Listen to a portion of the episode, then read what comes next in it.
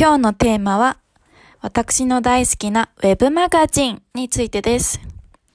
私は本当にウェブマガジンが好きで、ウェブマガジンのあの URL をたくさんブックマークして、なんかちょっと読み物を読みたいなとかいう時に読んだりして、リラックスタイムを楽しんでいます。で、今回はそんな私の大好きなウェブマガジンのあれこれについてお伝えしようと思います。で、今も目の前でウェブマガジン開いてるんですけど、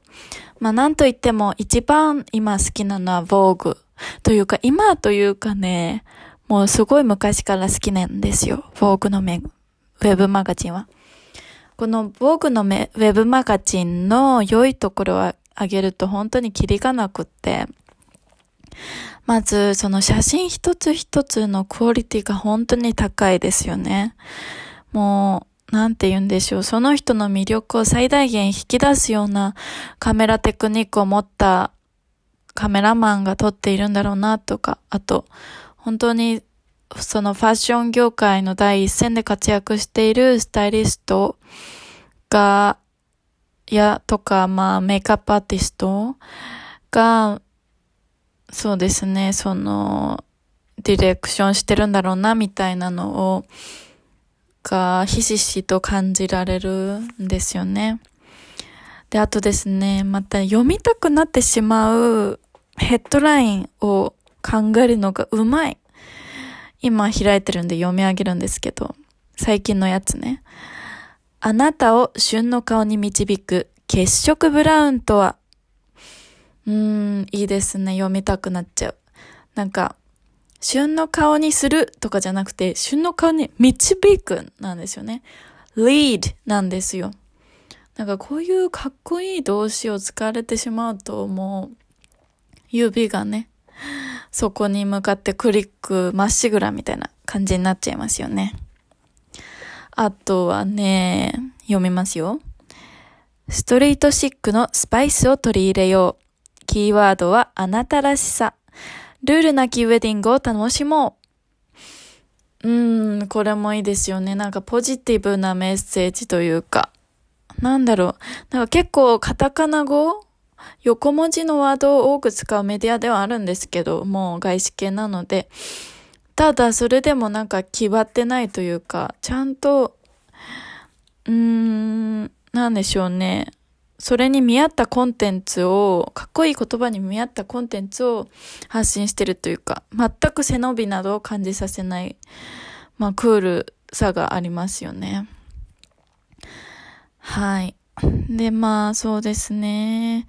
あと、他のウェブメディアも見ていきましょうかね。あと、そうですね。モード系で言うと、まあ、防具だったりとか、あとはね、エルも結構好きですね。これはフランスのマガジンが元になってるんですけれども、まあ、結構その、見た目上は防具と同じような感じなんですけど、まあ、若干ちょっと住み分けてる部分もありまして、まあ、クールさは防具より抑えているっていう感じですね。まあ、こちらも結構表現とかも、ヘッドラインとかもかっこよくて、いつも読んでしまいますね。そうですね。フランスなの、やっぱりフランスのファッションとかスタイルを伝えるのが得意な感じがしますね。あとはね、草園。草園は、まあ、本当に何でしょう。ファッションを楽しむっていうことを伝える雑誌かなと思ってまして、結構 Perfume がやってるイメージをお持ちの方もいるんじゃないですかね。こちらも結構、あの、ファッションの学校の学生さんのスナップとか載ってて、すごい刺激、インスパイアされますね。あとはですね、結構私はその、ブックマークバーに登録してあるやつは結あの、ジャンルごとに分けてるんですよね。例えば、モードだったりとか、あとクラシックなスタイル、ファッチとかですね、ジゼルとか。あとはメンズのももちろん読みます。エスクワイアとか。と可愛い系ですね。ノンノとか、まあもう、あの、紙の雑誌は発売してないんですけども、メルっていうすごい古着ミックスの雑誌があって、それは、あの、紙の時代によく好きで買っていたので、すごい拝観するときって悲しいじゃないですか、紙の雑誌が。でも、ウェブでもやるよって聞いて、すごい嬉しかったですね。まあそうですね。あと、可愛い系で言うと、キャンキャンとか、ビビとか、JJ とか。そうですね。あとは可愛い系で言うと、R?R がありますけど、結構、なんでしょう。この雑誌はすごいキャッチコピー、パワーワードみたいの考えるのがすごいうまいくて、例えば今見てるのだと、ひんやりセクシーとか、自分上げとか、なんかそういうキャッチーな言葉を生み出すみたいなところが得意な雑誌ですね。ニョロモンとかちょっとなんか気になったんですけど、まあそれは雑誌を買って皆さん答え、どういう意味なのかっていうのを答え合わせしていただきたいなと思いますね。で、まああとそうですね、またちょっと私の大好きなモード系に戻りますけど、銀座？銀座もいいですよね、なんか。うん、これはね、結構ウェブマガジンも充実してて、例えばね、あ、インテリアとか、あとそうね、東京のお出かけ情報とか、結構ファッション以外にもなんか、うん、しっかりとしたコンテンツを載せてるマガジンだと思います。あと、コラムとかも結構ね、なんか力が入ってて、あの、そうですね、恋愛系のコラムとかも読んでた時期がありましたね。えーやっぱりまあウェブマガジンはとても奥が深くてですね、そうですね、本当にあらゆるジャンルのウェブマガジンがありますし、なんかファッション以外でもカルチャー系の雑誌のウェブマガジンを読むのもすごい楽しくて、例えばアンドプレミアムとか、クレアとか、花子とか、ブルータスとか、まあこの辺は結構お出かけ場所とか、ご飯を食べに行く場所を探すのに使ったりしますね。で、まあそんなこんなで、ウェブマガジン生活を、まあ、満喫してる私なんですけども、やっぱりね、ウェブマガジンのいいところっていうのは、書店に行かなくても、図書館に行かなくても、あの、お家で読めることなんですよね。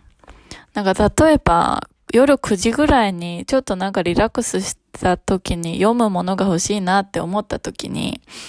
書店も閉まっちゃってるし、図書館なんてもちろんなんか、会社行ってる時に行けなかったりして、かといってなんか、Kindle でお金出してマガジン買うのも違うなとかあるじゃないですか。そういう時に自分のお気に入りしたブックマークのところのサイトを訪れて、最新のファッションチェックしたりするっていうのは結構、なんだろう、アクセスがいいという、という意味ですごいいいと思いますね。うん、あと結構、まあ、ヴォーグとかがそうなんですけど、更新頻度が高いウェブマガジンって本当に毎日のようなに新たに何本かアップデートされるんですよね、記事が。だから本当に自分もなんでしょう。アンテナを高く張りたい人みたいにはすごい向いてると思いますね。はい。あと、そうですね。まあ、ファッションっていうものに目が行きがちなんですけど、やっぱそういう雑誌だと。でも、なんだろうね、なんか、ファッション以外にも最近のニュースとか社会的な問題を取り上げないと、やっぱり多分ウェブマガジンも生き残れない時代になってきたんでしょうね、結構。たくさんの記事が毎日、まあインターネット上には上げられているので。なのでなんかそういった、うーん、ちょっと考えさせる内容みたいの読むのも結構ね、なんか日本以外で起きていることを知ったりするきっかけになるかなと思いますね。あとね、ウェブマガジンで忘れちゃいけないのがインタビュー記事ですよ。もうね、本当に面白い。なんかこれインタビューされる人が芸能人であっても一般人であってもすごい面白いんですよ。なんか人ってあの、聞かれるとね、嬉しくて喋っちゃうじゃないですか、自分のことって。あ、自分に興味持ってくれたんだ、みたいな。だから結構なんだろう、なんか、例えば、他の、まあ、マスメディアで見せてないような話をしてくれたりとか、あと仕事に対する思いとかね、話したり、あと一般人にインタビューしてる場合は、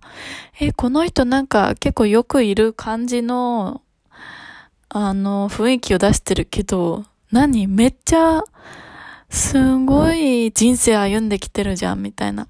ドラマみたいな、いや、ドラマよりすごい人生歩んできてるじゃん、みたいな人とかがいて、いや、なんかね、バイス、バイスのマガジンの一般人にインタビューするコーナーがあったんですけど、もう中毒のように読んでましたよ、私。あーなんか、街にいる人間一人一人に、こういうね、過去とかドラマがあったんだな、みたいな。なんかそう、そういうのって誰かがインタビューしない限りは、もう地中に埋まってるんですよ。出てこない。でも誰かがインタビューをすることで、そのストーリーが芽吹くんですよね。だからインタビューは水やりだと思ってます、私は。人に対して水やりをするんです。水やりをしたら、その人が心を開いて話してくれて、それからストーリーという花がたくさん咲くんですよ。で、そのお花が皆さんを楽しませるんですよ。こんなお花が咲くのか、みたいな。この人からこんなお花が咲くんだ。びっくりだよ、みたいな。そういう感じで、まあ、そうですね。水やりというのは、まあ、楽しいお花、美しいお花を咲かせるには必要だなと思いますね。で、その水やりがインタビューをするという行為なわけですね。はい。まあもう本当にね、ウェブマガジンのことについて喋るともう超喋っちゃいますよ。永遠ともう何時間でも喋れますよ。なのでね、まあこれからウェブマガジンがね、この IT の発達によってどういう形をとっていくかわからないんですけれども、なんかそういうウェブマガジンの未来とかも結構楽しみですね。はい。では今回は私の大好きなウェブマガジンについてお話ししましたが、皆さんお楽しみいただけたでしょうか？それではまたお会いしましょう。Goodbye!